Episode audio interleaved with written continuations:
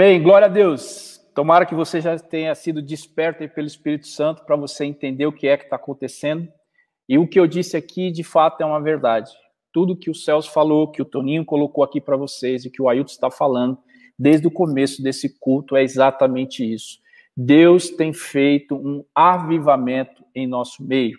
Eu quero compartilhar aqui com você brevemente a minha experiência como pastor dessa igreja como servo do Senhor nesse tempo. Eu sei que todos têm aqui uma experiência com esse tempo de oração e eu quero compartilhar com você o que Deus tem falado comigo e feito comigo nesse tempo, para você entender o agir de Deus na vida de todos. E não importa se você é novo na fé, não importa se você é velho na fé, não importa se você é um visitante dessa igreja, não importa se você é o pastor dessa igreja, não importa se você serve aqui não é a sua função. Mas como o Celso falou, é um tempo de relacionamento com Deus. É como o Toninho falou. Quando nós começamos esse propósito de oração aqui, quando a Lucilene conversou comigo, eu disse, Lucilene, se a gente conseguir desenvolver um hábito de oração no nosso meio, eu já estarei muito satisfeito, muito satisfeito por tudo isso que eles falaram aí. E Deus tem feito muito mais, Deus tem feito muito mais. Eu comentei no nosso período da manhã de oração o seguinte: cada resposta que nós recebemos é um bônus de Deus, é, na minha perspectiva. Porque a perspectiva que eu tenho é um hábito de oração. Então, se o Espírito Santo cai, amém. Se a oração é, é só uma hora, amém. Se a oração dura 40 minutos, amém também. Para mim, na minha perspectiva, é um hábito de oração que está sendo desenvolvido há quase 40 dias aí, e eu sei que Deus tem transformado as vidas e Deus tem falado comigo também. Então, quero compartilhar uma experiência pessoal com você que está nos acompanhando aqui. Esses tempos aqui são dias difíceis, você sabe, e esse quebrantamento do Espírito Santo ele tem atingido a igreja. É um quebrantamento, é um arrependimento, isso é um despertamento social, as pessoas têm se despertado para questões é, sociais, tudo isso são indícios de um avivamento. Nós tivemos aí uma revelação do Fernando que é, revelou há um avivamento acontecendo. Tomara que você esteja dentro dele. Tomara. E esse avivamento tem feito comigo o seguinte: é, quem me conhece sabe, eu não sou é, muito emotivo, né? Eu não sou muito é, de chorar. Mas ultimamente, irmãos, eu tenho eu tenho chorado demais. Ninguém pode me falar nada. É, muitas vezes eu ouço assim, ó, Jesus te ama, eu desabo a chorar, eu desago. Deus tem me espremido, me torcido aí nas minhas emoções, e Deus tem me esmagado no sentimento e as lágrimas estão saindo. Isso é, é poder de Deus. E eu sei que Deus tem falado comigo assim. Então, a cada momento de oração nosso, a cada culto, a cada música, a cada testemunho que eu ouço, a cada intercessão que fazemos, eu vejo o poder de Deus agindo e a vontade que eu tenho é só de chorar. Às vezes é um choro de desespero, às vezes é um choro de alegria, às vezes é, é, é um choro de, de, confronto, de raiva, porque o choro ele é assim. O choro ele é, é um esmagar das emoções e a gente coloca para fora e você não tem ideia o que é estar numa posição em que de manhã você recebe um, uma notícia de vitória. Olha, fulano de tal saiu da UTI, Fulano de tal foi para casa, Fulano de tal está conosco aqui. Essa semana o Duarte entrou numa live nossa às seis da manhã, ele não podia falar, ele só tossia, e aí de repente ele entrou na live. Irmãos, nós estávamos orando por esse homem dias e dias e dias,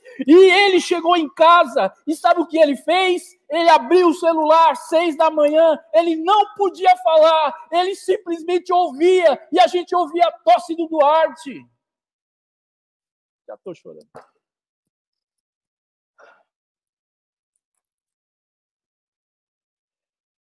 O agir de Deus está acontecendo. O agir de Deus está acontecendo. Saiba de uma coisa: Deus ele vai moer os seus sentimentos nesse tempo se você tiver afim disso. se você tiver afim de ter um relacionamento íntimo com Deus.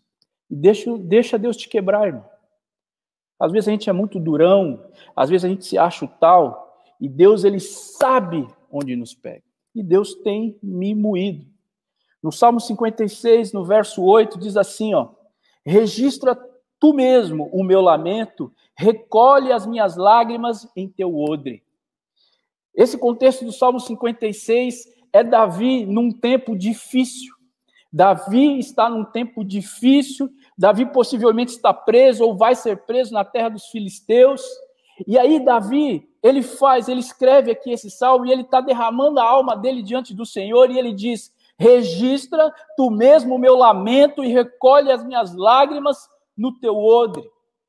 Lógico que Davi aqui, ele não está dizendo que Deus ele tem um odre. O odre é um é cantil de couro, é uma bolsinha de couro, onde, como se Deus pegasse esse, esse cantil de couro e colocasse na, aqui perto dos nossos olhos, e ele ficasse recolhendo as, as nossas lágrimas. Claro que não é disso que ele está falando, ele está usando aqui uma linguagem simbólica, mas Davi está dizendo: recolhe as minhas lágrimas em teu odre. O odre ele servia para transformar o suco da uva em vinho. Acontecia um processo ali dentro do odre, e aquele suco de uva, aquelas uvas que foram esmagadas para que saísse o suco, ele vai ser transformado dentro do odre e vai se tornar o vinho. Então, Davi usa essa figura aqui justamente para isso, meu irmão. Deus está pegando as nossas lágrimas e Ele está moendo as nossas emoções e Ele está colocando dentro desse odre para quê? para transformar isso em alegria. É para isso que o odre serve. Para fazer a transformação do suco para o vinho. E você que é talvez mais antigo de igreja, aí eu tenho algum conhecimento é, mais aprofundado da Bíblia, você sabe que o vinho significa alegria. Então, Davi está orando a Deus de uma forma simbólica aqui, e essa referência, ela pode ser tratada assim. Então, Deus, ele tem observado aí as suas lágrimas e ele quer transformar essas lágrimas em alegria. Eu tenho algumas referências internas, alguns homens aqui nessa igreja, igreja que são da família, que são referências para mim. E eu tenho outros homens que são referência para mim fora dessa igreja. E tem um homem que eu tenho seguido, um pastor, que é o pastor Luciano Subirá. Ele escreveu uma série de mensagens no ano passado a respeito do choro. E ele, ele depois você procura, é, um, é um monte de, de mensagens. Né? Ele, ele começa com a trilogia do choro, depois ele faz a teologia do choro, depois ele escreve transformando é, o choro em alegria. Ele escreveu um livro, enfim, tem uma série de mensagens dele. E quando ele começou a falar a respeito do choro, sabe o que ele disse? Eu estou escrevendo essas mensagens, eu não sei para que tempo que é. Mal ele sabia que o mundo daria uma cambalhota e ele disse: no futuro você vai entender. E hoje nós estamos entendendo por que é que ele escreveu tanto sobre choro. E essa mensagem aqui está inspirada exatamente nisso, nessa mensagem a respeito do choro. Por isso eu te pergunto nessa manhã: pelo que você tem chorado? Pelo que Deus tem moído as suas emoções? Pelo que você tem é, sentido Deus tem falado com você? Há quanto tempo você não chora? Há quanto tempo as suas emoções não saem? Há quanto tempo você não é esmagado pelo choro? O choro faz parte do ser humano. Exatamente isso.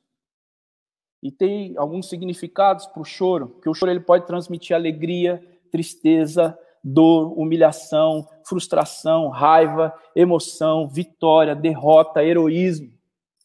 Como eu falei para vocês aqui no começo, você, quando você se lembrar de um pastor, você ore por todo pastor que você se lembrar, porque esse é um momento que de manhã a gente recebe a notícia de alegria, a pessoa está estubada, uma palavra horrorosa, mas que entrou no nosso vocabulário. E quando a gente ouve fulano foi estubado, o nosso coração se enche de alegria. Aí passa o almoço, a gente recebe a notícia: olha, vamos orar todos agora porque Fulano de Tal foi internado às pressas. Aí o nosso coração se angustia, fala, meu Deus, protege essa família. Aí à noite nós recebemos uma notícia assim: olha, para de orar, já deu. Foi embora. Perdemos esse. Então, esse misto de emoções tem passado na vida de todo pastor. Quando você se lembrar de um pastor, ore por ele.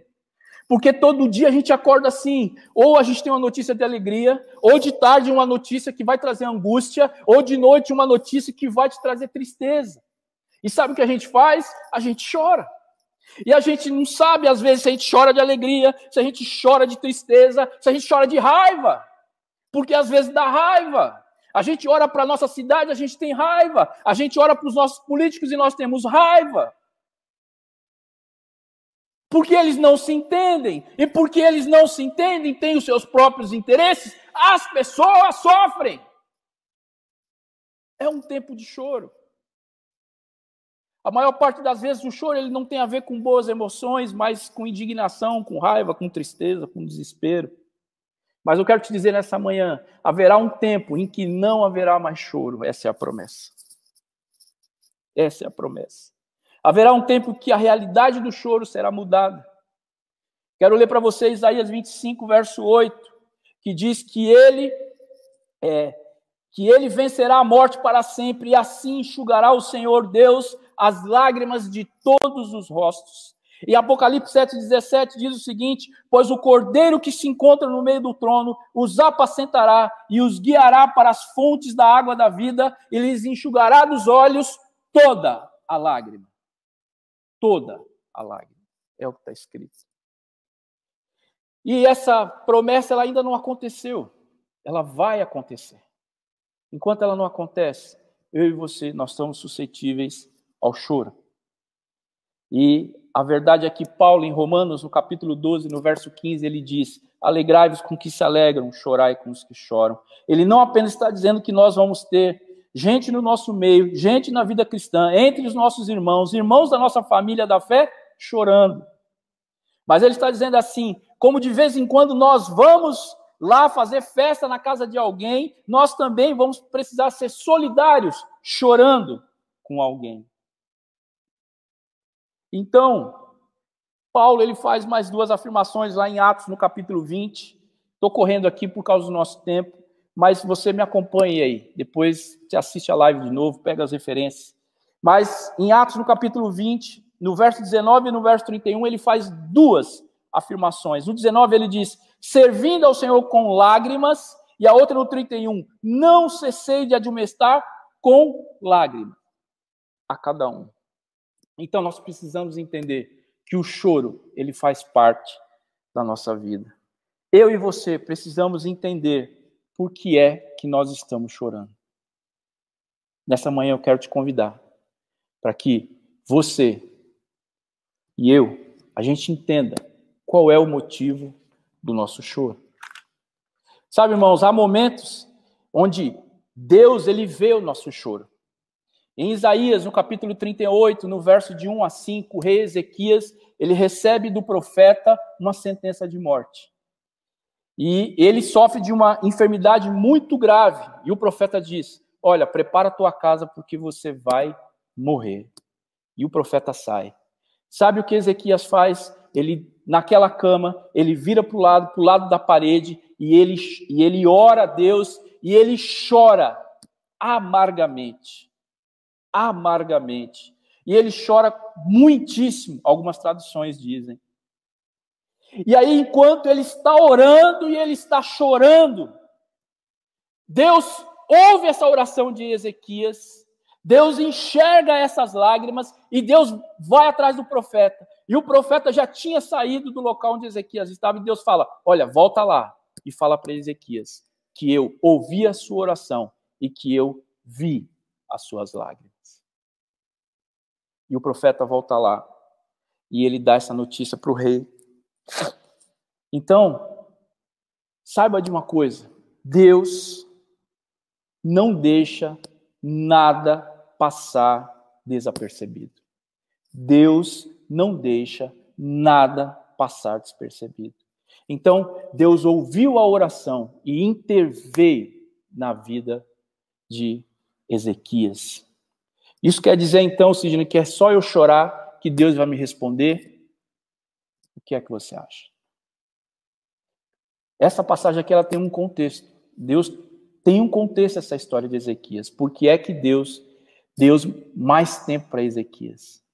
Mas eu quero te dizer que há momentos em que Deus, ele ouve a nossa oração e ele enxerga as nossas lágrimas. Mas eu quero te dizer também que não é toda vez que você chorar que Deus vai te responder. E eu quero que você seja maduro para ouvir isso que eu estou falando aqui. Porque senão, se toda vez que a gente chorar, Deus intervém, a gente vai ser comparado aos nossos filhos de quatro anos, porque todas as vezes que eles choram, eles querem alguma coisa. E a gente, para não ouvir o choro, a gente atende. Deus não é assim. Mas nesse caso aqui de Ezequias, Deus ouviu a sua oração e ele também viu as lágrimas. Há momentos onde Deus vê o nosso choro. Eu e você precisamos entender por que é que nós estamos chorando. Há momentos em que nós choramos de forma equivocada. Isso existe? Existe. Há momentos que nós choramos de forma equivocada. Abra sua Bíblia em Apocalipse, ou você me acompanha aí, de onde você estiver. E nós vamos ler aqui uma passagem, Apocalipse capítulo 5.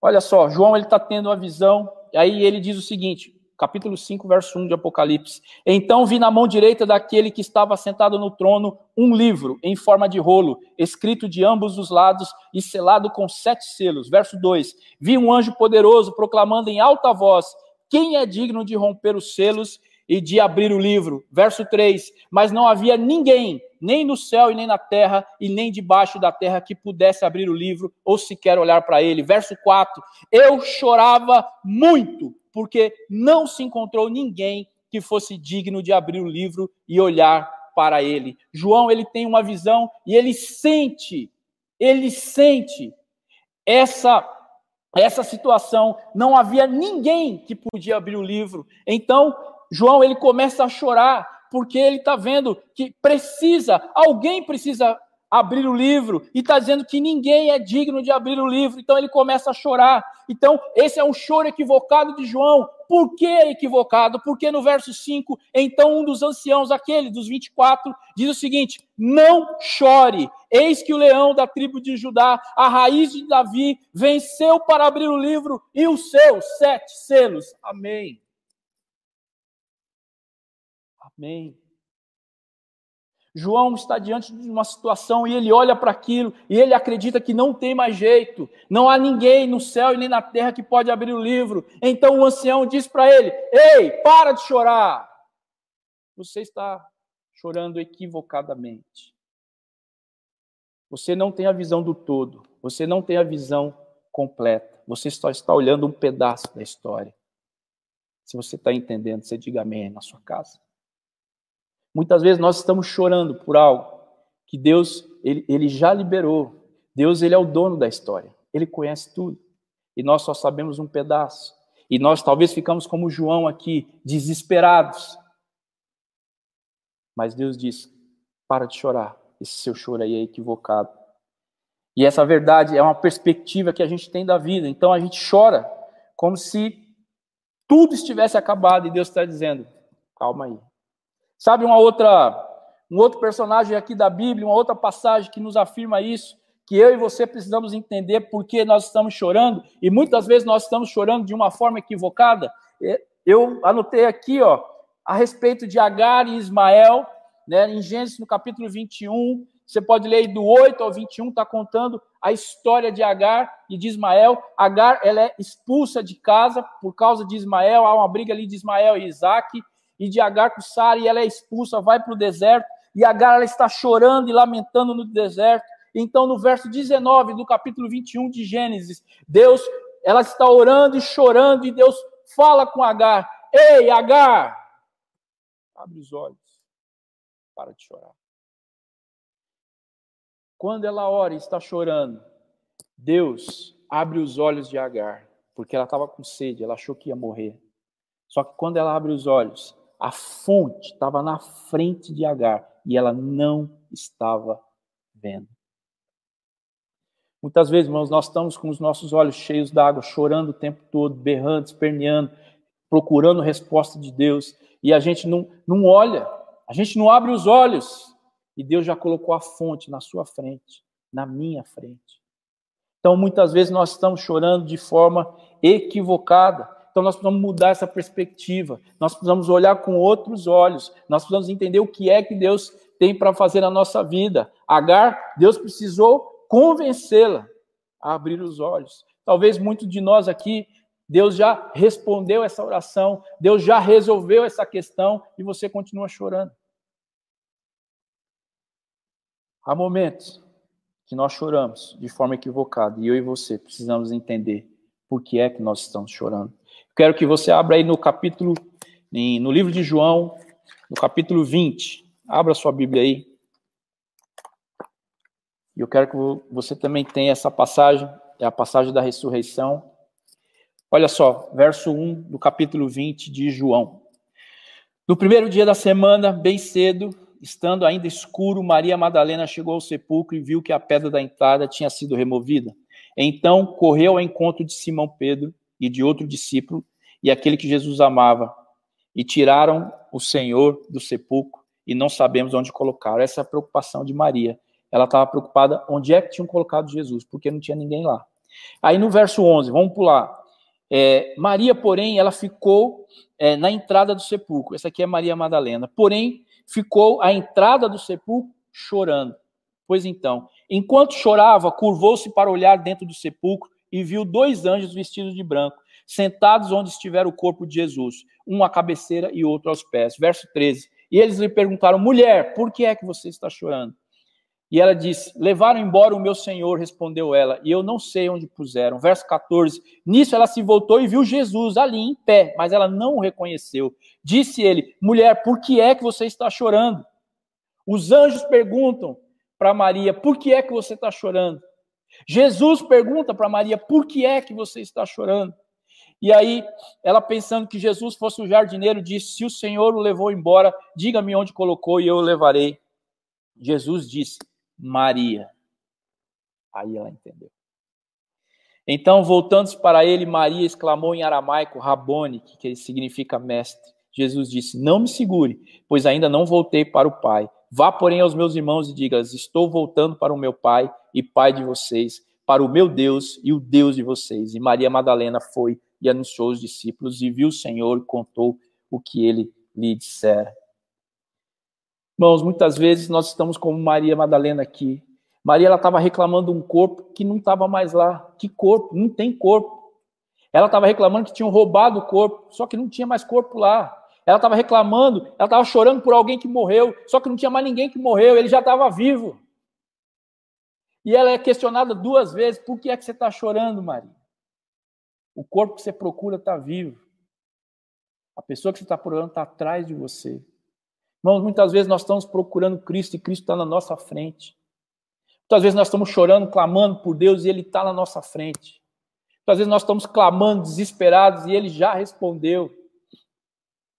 Por isso, cuidado, perceba, já que o choro faz parte da nossa vida, perceba por que você tem chorado. Perceba se você não está chorando de uma forma equivocada. Pode ser que você também esteja como Ezequias, que fez uma oração e chorou e Deus ouviu. Amém. Glória a Deus. Eu estou citando aqui momentos do choro para que você se enquadre em algum deles. Fique tranquilo que eu não vou fazer um apelo para você chorar no final, não. Fica tranquilo. Há momentos que nós devemos parar de chorar. E aqui quero também é, parar um pouco com você em 1 Samuel 30, porque a gente precisa muitas vezes parar de chorar e tomar uma atitude. Olha só, o choro faz parte da nossa vida. Davi, ele está com seus homens em Ziclag. Davi havia saído de uma cidade chamada Ziclag e foi para uma outra cidade para guerrear contra Saul. Os homens lá disseram: "Ei, vai que você se arrepende e depois queira vingar Saul". Não, obrigado, volta. Quando Davi volta para Ziclag, Ziclag tinha sido invadida pelos amalequitas e tinham destruído a cidade, derrubado tudo e tinham levado as esposas e os filhos. Quando Davi chega em Ziclag, está tudo destruído e levaram os filhos. Vamos ler 1 Samuel 30.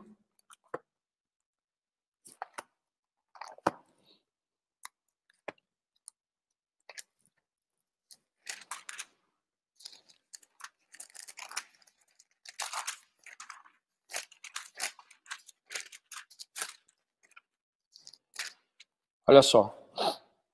O cabeçalho do capítulo diz: Davi derrota os Amalequitas. Quando Davi e seus soldados chegaram a Ziclag, no terceiro dia, os Amalequitas tinham atacado a Negueb e incendiado, e a cidade de Ziclag. Levaram como prisioneiro todos os que estavam lá, as mulheres, os jovens e os idosos. A ninguém mataram, mas levaram consigo quando prosseguiram seu caminho. Davi não sabia dessa informação. Quando Davi chegou ele viu que a cidade estava destruída, que não havia mais ninguém, Davi ele começa a chorar. Entra um desespero em Davi, porque Davi sabia como é que aquelas batalhas terminavam. Naquele tempo de batalhas, quando um exército inimigo invadia uma cidade, eles matavam todos. Matavam homens, matavam os velhos, matavam as crianças, pegavam as mulheres, estupravam as mulheres e as matavam. Então, quando Davi chega, é um desespero que Davi encontra. Ao chegar em Ziclag, verso 3, Davi e seus soldados encontraram a cidade destruída pelo fogo e viram que suas mulheres, seus filhos e filhas tinham sido levados como prisioneiro. Então, Davi e seus soldados choraram em alta voz até não terem mais forças. Davi chora até não ter mais forças. Você sabe quando alguém para de chorar? É quando você consegue acalmar a pessoa, é quando você consegue dar o consolo para a pessoa. Davi aqui, ele chora tanto e ele só para de chorar porque ele não tem mais forças para chorar, de tal é o desespero de lembrar que a sua família foi levada pelo inimigo. E aí Davi ele está chorando e ele não tem mais forças e aí começa a acontecer um motim contra Davi, que é os seus próprios soldados acusando ele. Porque disseram que a culpa era dele, porque eles saíram da cidade. E é sempre assim, meu irmão. Quando dá tudo certo, todos nós vencemos. Quando dá errado, a culpa é do líder. E se você é de igreja, você vai saber. Quando dá tudo certo, todos estão na benção. Quando dá errado, a culpa é do pastor. E a gente está acostumado com isso, a gente não tem medo disso. Mas é assim. E com Davi acontece a mesma coisa. Os homens estavam tentando matar a Davi. E aí ele entra num desespero e ele, esse choro não, não se aparta de Davi. E aí ele chama o sacerdote e ele faz uma coisa: ele para de chorar e ele vai orar. Então, meu irmão, pode ser que você esteja numa situação difícil, você esteja sendo moído nas suas emoções. Eu te digo nessa manhã, talvez você precise parar de chorar e buscar o seu Deus e você ouvir a voz de Deus. Essa igreja tem orado às seis da manhã e tem orado também à noite. Quem sabe, quem sabe, não é às seis da manhã que Deus vai falar com você. Quem sabe se não é à noite que Deus vai falar com você. É tempo de você parar de chorar e você orar a Deus. Porque olha o que acontece quando a gente ora. Nós falamos bastante aqui dos nossos testemunhos, mas eu quero que você veja um testemunho de Davi. Olha que honra, nós chamamos aqui na nossa live com vocês Davi, que vai contar aqui o seu testemunho e veja se a situação de Davi era uma situação fácil, se eu e você não estamos numa condição melhor. Olha só, Davi, ele está no desespero, ele não aguenta mais chorar e ele vai orar. E aí é o seguinte, ele faz uma pergunta para Deus. Ele diz o seguinte: Eu vou atrás dos amalequitas? E Deus responde para ele: Sim. Pode ir atrás dos Amalequitas.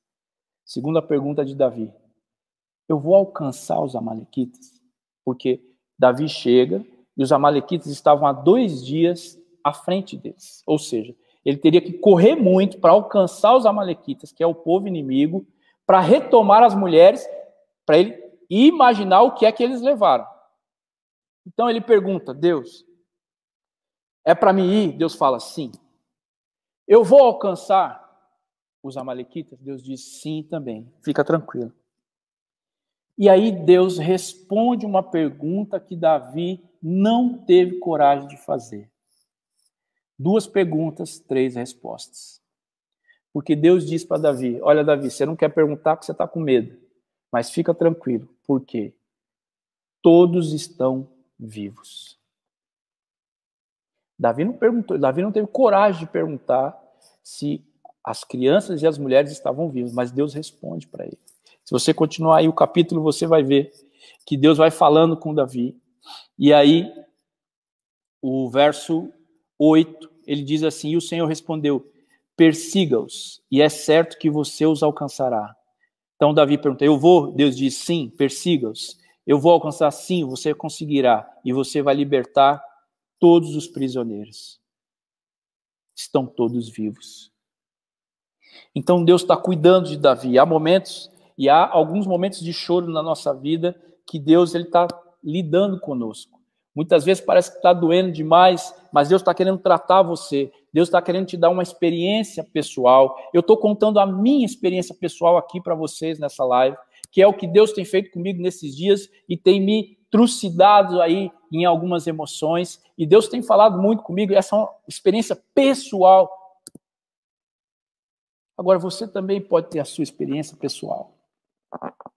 Deus também pode falar com você. Davi teve a experiência dele aqui. Davi estava tão desesperado que ele não teve coragem de perguntar se as esposas dele e os seus filhos estavam vivos, mas Deus respondeu. Pode ser que você esteja num momento como esse, atribulado, chorando aí, e Deus tem algo para te dizer. Agora você precisa buscar. Como o Ailton disse aqui, não tem desculpa. Tem dois horários para você orar, meu irmão. Vai orar de manhã, ora 10 minutos, ora 20 minutos, você não precisa ficar o tempo todo que a gente fica. O tempo estipulado para nós orar, nós começamos com meia hora. A gente nunca consegue ficar meia hora, a gente fica uma hora. Se não conseguir ficar uma hora, fica 20 minutos, mais hora. Como eu disse, é um hábito que está sendo desenvolvido. Participe disso, não fique de fora. Porque esse é um tempo de chorar.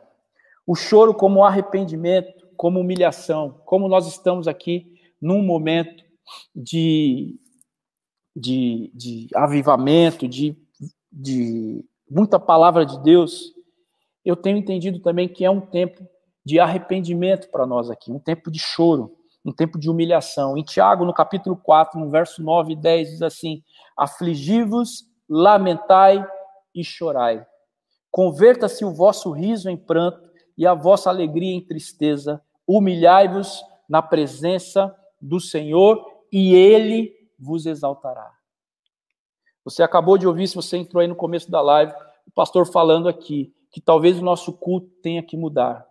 Talvez a gente tenha que colocar aí mais tempo para intercessão e para oração. Talvez a gente dedicar 30 minutos de louvor, 30 minutos de intercessão e 30 minutos de palavra.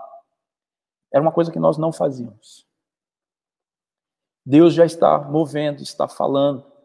A palavra de Deus fala que é Ele que converte a tristeza em alegria. Mas esse texto aqui que eu li de Tiago, ele está dizendo: olha, Deus vai transformar a sua alegria em tristeza. É um tempo de humilhação, é um tempo de arrependimento.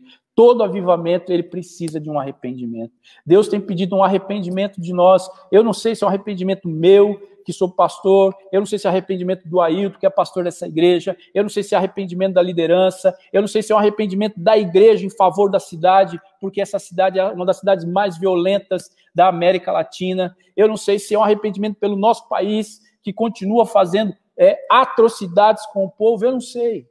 É um tempo de arrependimento, é um tempo de choro. Nós estamos chorando há mais de um ano, irmãos. Meu amigo, minha amiga. Há mais de um ano nós estamos chorando. Sabe, talvez a palavra de Deus para esses dias é o seguinte: para com essa festa. Para. É tempo de se humilhar. É tempo de ajoelhar. É tempo de orar. Para, para com as brincadeiras. É hora de você dobrar o seu joelho. Deixa eu ouvir a sua voz. E é hora de você ouvir a minha voz. Isso aqui é uma palavra para essa igreja. Se você não é daqui dessa igreja, você está acompanhando a gente aí na internet, saiba, essa igreja aqui é uma igreja piedosa, uma igreja que ama a Deus e é uma igreja que precisa ser madura. E é um esforço nosso aqui para que a gente seja uma igreja madura, para que a gente seja uma igreja, de fato, sejamos embaixadores de Cristo aqui na terra.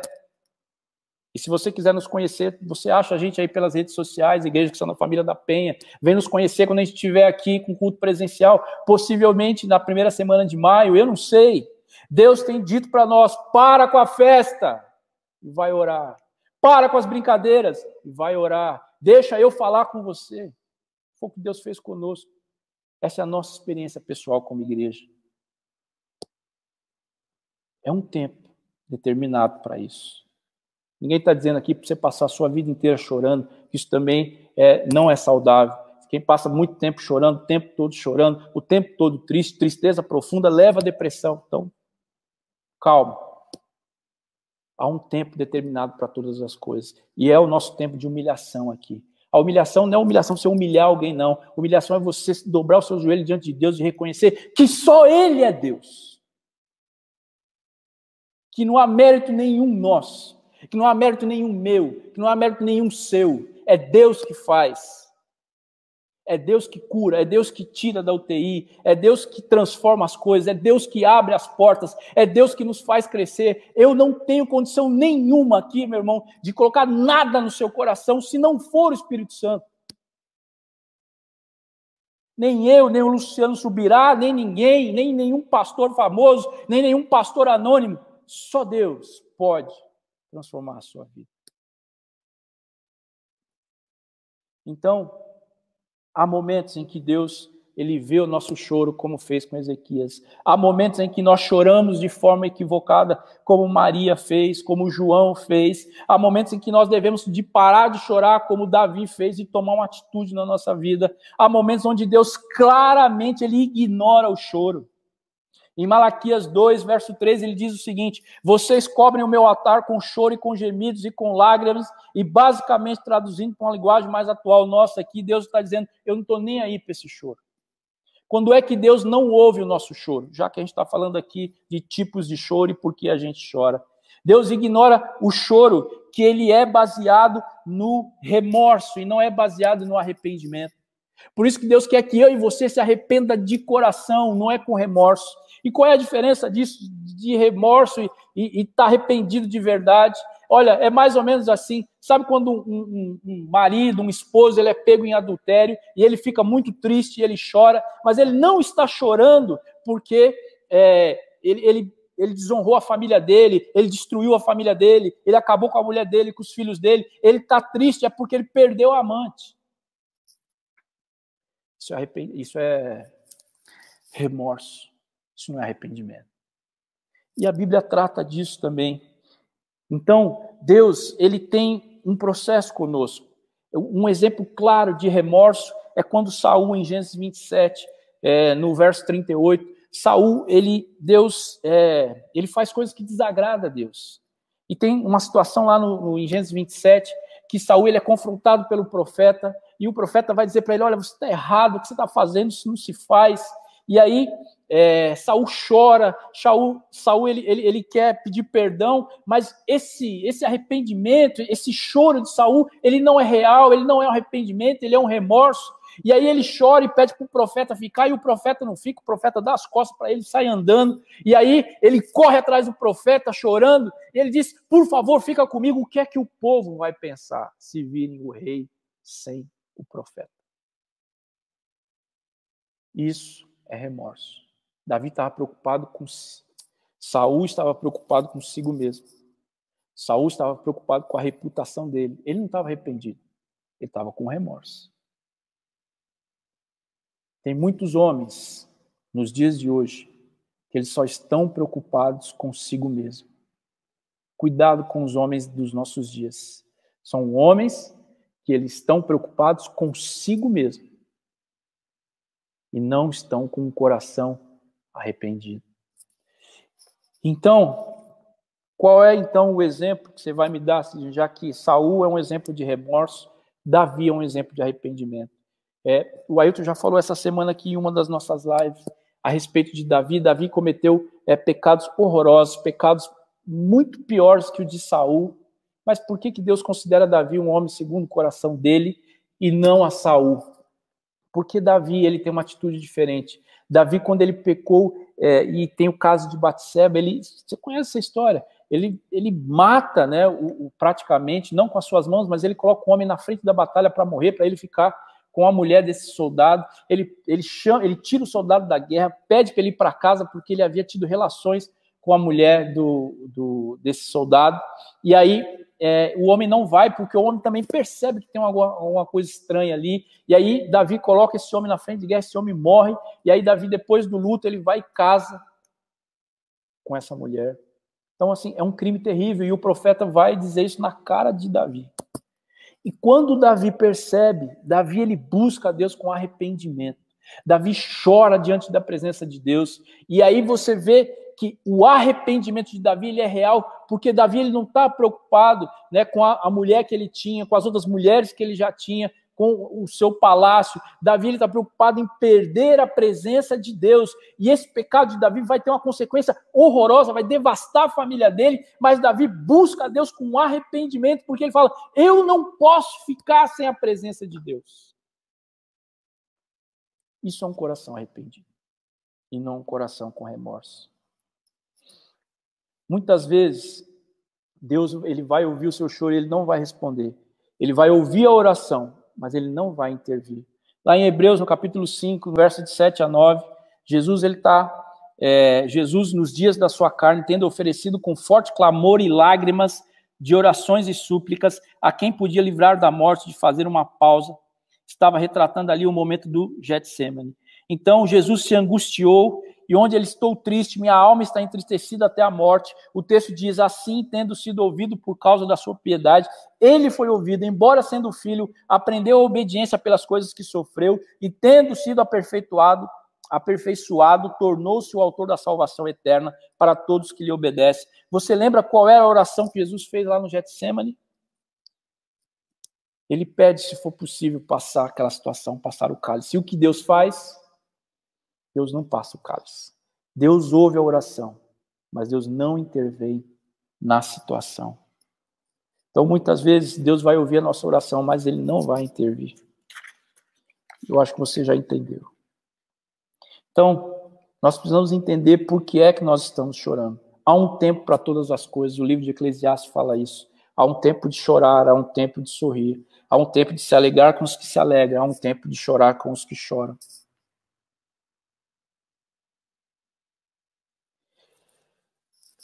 No Salmo 30, no verso 5, eu estou terminando aqui. Nós vemos que o choro ele tem uma duração definida. Vamos ler?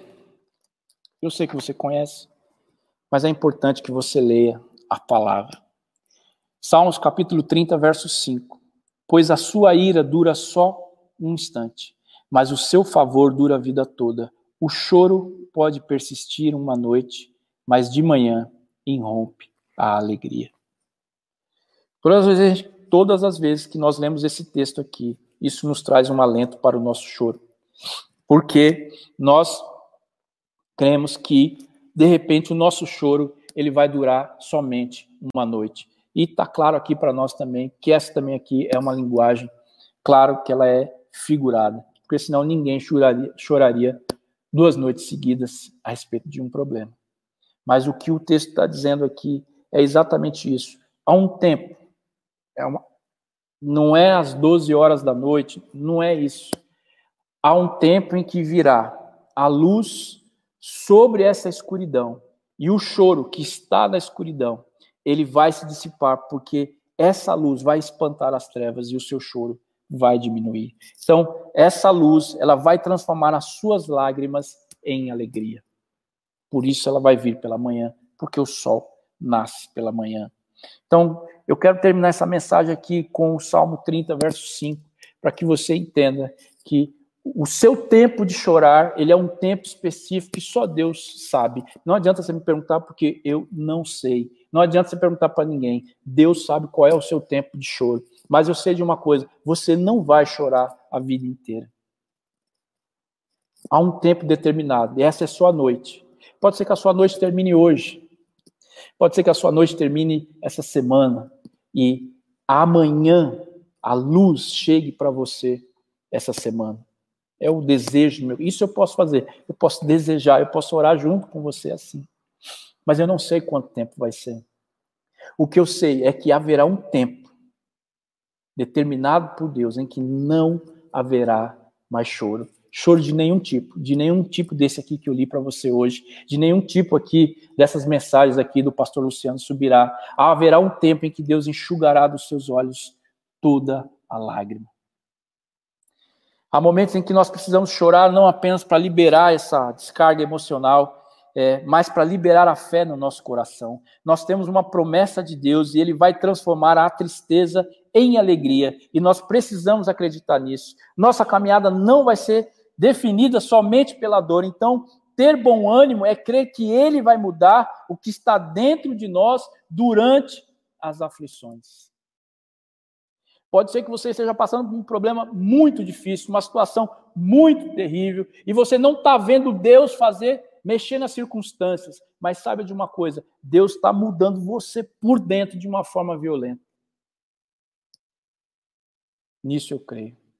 Porque Deus sempre, sempre vai mudar alguma situação. Ele vai mudar uma condição interior, ele vai fazer uma intervenção divina, nós sairemos fortalecidos e sairemos melhores. Como é que nós vamos sair desse tempo horroroso aqui de pandemia? Nós vamos sair melhores, em nome de Jesus. Eu quero enfatizar aqui a importância do choro diante de Deus. Caso você esteja passando por essa noite de choro em sua vida, tenha a esperança que Ele vai ao amanhecer trazer a alegria, como nós lemos aí no Salmo 30, verso 5. E não se esqueça que um dos sermões do monte Jesus disse: Bem-aventurados que choram, porque eles serão consolados. Isso é promessa para você, isso é promessa para mim. Irmão, Jesus tem visto as suas lágrimas. Você tem clareza porque você está chorando. Há momentos onde Deus ele vai sim ver o nosso choro e vai responder a nossa oração. Há momentos sim que nós choramos de forma equivocada. Peça a Deus discernimento para saber se pelo que você está chorando, se isso é de fato é necessário. Há momentos em que nós devemos parar de chorar e tomar uma atitude. Não adianta você ficar em casa esperando a situação mudar é, chorando ou chorar me engano, se você não sair da sua casa, dar um passo de fé e buscar as coisas, você não vai ficar esperando aí, meu irmão. Há momentos onde Deus claramente vai ignorar o nosso choro, se ele perceber que esse choro é um choro fingido, como de Esaú, por exemplo. Então, nessa manhã, você está aqui até agora, são meio-dia e dez. É, eu não quero convidar você aqui para chorar comigo, porque Deixa eu chorar sozinho nos meus momentos aí de oração. E Deus tem esmagado aí as aflições no meu coração e tem transformado essas aflições em alegria. E Deus tem falado comigo aí às madrugadas. É o tempo que eu tenho disponível para estar tá orando com os meus irmãos e com essa igreja e convido você também a participar disso. Mas eu queria que você fizesse uma reflexão breve agora sobre esses momentos que eu falei aqui. Eu não sei onde é que você se encaixa aqui. A mensagem de hoje é essa, meu irmão, é um compartilhar da minha experiência contigo a respeito do choro. Deus tem me quebrado aí, ele vai quebrar mais, eu sei. E eu disse, Senhor, ok, pode passar o rolo, que estou à disposição. Então, meu irmão, faça sua reflexão aí. Eu quero orar por você, para que Deus te dê discernimento, para saber o que é que você tem chorado. E em nome de Jesus, eu sei que é, muitas vezes, toda vez que você vê uma palavra de igreja, você quer ouvir uma mensagem que te põe para cima, uma mensagem que põe você, uau, você é o vencedor, uau, nada vai acontecer com você, uau, você é o protegido, você tem um escudo e blá blá blá. Talvez a mensagem de hoje é para você pensar, refletir, para você entender que você tem um Deus, que Ele cuida de você e que há um tempo determinado para todas as coisas. Isso é viver com maturidade. E eu, em nome de Jesus, quero que você reflita aí e você se coloque onde é que você está encaixado. De repente, nada que eu falei aqui você se encaixa, de repente você está com seus olhos secos. Eu quero te dizer, está na hora de colocar água nesse olho aí. Deixa Deus fazer. Não tenha medo. Só entregue seu coração, faça uma oração sincera, rasgue o seu coração como salmistas. Você vê, os salmos são orações rasgadas. São orações que, que o salmista muitas vezes diz: Olha, eu estou é, perplexo, eu não creio, eu, onde está Deus? As palavras que são usadas nos salmos são palavras de, de orações rasgadas diante de Deus. Que você se rasgue diante de Deus e que Deus fale com você nessa manhã. Amado Deus, obrigado, Pai, por esse nosso tempo aqui, pelo que o Senhor está fazendo com essa igreja, com cada pessoa que está nos assistindo aqui ou vai assistir, Deus, esse vídeo depois. Senhor, que tenhamos aqui, ó Pai, um coração, Deus, sensível para saber em que momento, Deus, nós estamos chorando. Senhor, que ninguém se desespere aqui por um choro muito prolongado, Senhor, um choro que vá, de repente, trazer até é, uma situação é complicada de saúde emocional, mas que o Senhor intervenha. Senhor, se tem alguém aqui com seus olhos tapados, fechados, e onde a fonte está na frente, Senhor, assim como estava com Agar no deserto, e ela não percebia. Senhor, que o Senhor possa abrir os olhos hoje daqueles que estão somente chorando. Senhor, em nome de Jesus, incomoda aqueles, ó Pai, que só vivem chorando. Deus, e que deem um passo de fé. Senhor, tira esse homem, tira essa mulher de dentro de casa, Senhor, e põe esse homem e essa mulher, Deus, para dar um passo de fé. Senhor, em nome de Jesus, se há alguém, Senhor Deus, que precisa, ó Pai, ter um choro de arrependimento verdadeiro, que o Senhor, Deus, possa quebrar esse coração, ó Pai, à tua maneira. Senhor, recebe, Deus, o nosso choro.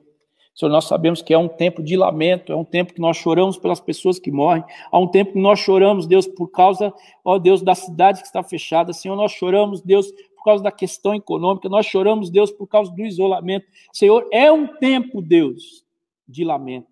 Mas a tua palavra nos ensina, Deus, que esse lamento será transformado em alegria. E é nessa esperança que nós oramos nessa manhã, para que haja alegria em cima desse lamento, em nome de Jesus.